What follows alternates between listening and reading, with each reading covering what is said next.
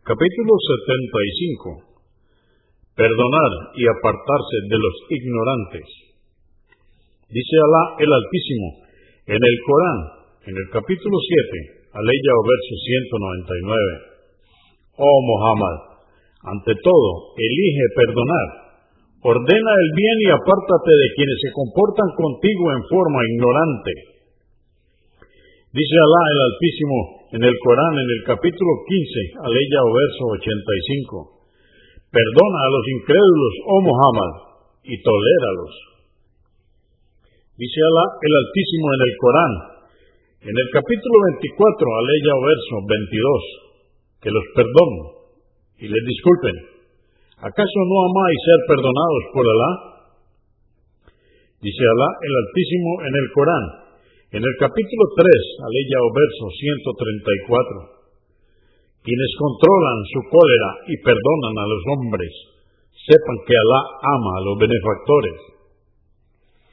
Dice Alá el Altísimo, en el capítulo 42, aleya o verso 43, sabed que Alá recompensará a quien es paciente y sabe perdonar, porque tiene entereza y resolución. 643. Aisha que Alá esté complacido con ella, narró que le preguntó al profeta la paz de Dios con él, ¿has tenido algún día más difícil que el día de la batalla de Uhud?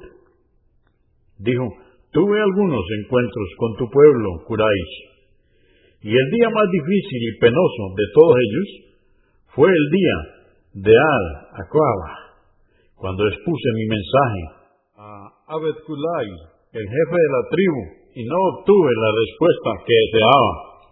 Partí muy entristecido por un lugar conocido como la senda de los zorros.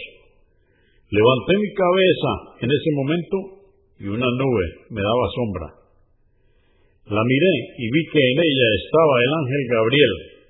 Que Alá esté complacido con él. Me llamó y me dijo, Alá el Altísimo ha oído lo que te ha dicho tu pueblo y cómo te ha respondido te ha enviado el ángel de las montañas para que le ordenes hacer lo que quieras.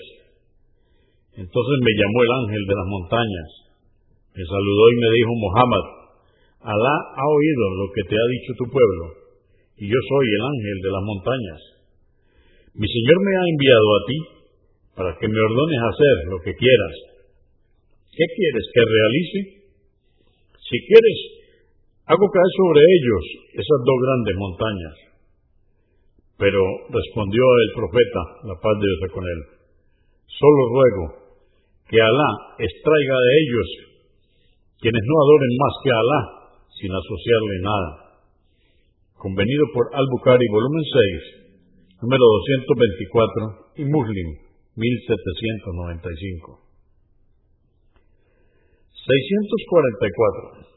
Aisha, que Alá esté complacido con ella, dijo, el mensajero de Alá, la paz de Dios con él, nunca golpeó a nadie con su mano, ni a una mujer ni a un criado, excepto en el combate por la causa de Alá.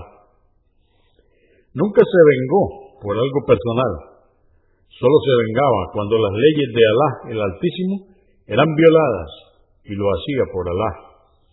Muslim 2328. 645. Anás, que Alá esté complacido con él, dijo, íbamos caminando con el mensajero de Alá, la paz de Dios con él, y llevaba un manto tejido. En un momento lo alcanzó un beduino que le dio un violento tirón que dejó una marca en el hombro del profeta, la paz de Dios con él. Después dijo el campesino, Muhammad, ordena que me den del dinero de Alá que tiene. El profeta, la paz de Dios con él, se volvió hacia él sonriendo y después ordenó que le dieran algo. Convenido por Al-Bukhari, volumen 10, número 234 y Muslim, 1057. 646.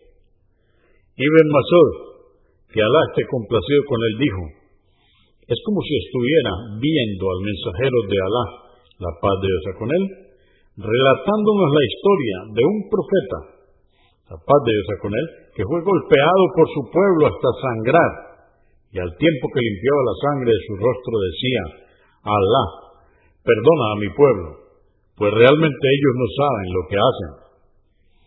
Convenido por Al-Bukhari, volumen 12, número 249, y Muslim, 1792.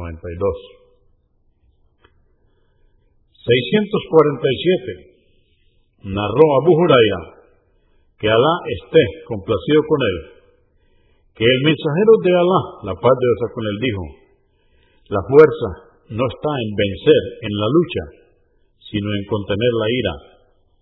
Convenido por Al-Bukhari, volumen 10, número 431, y Muslim, 2609.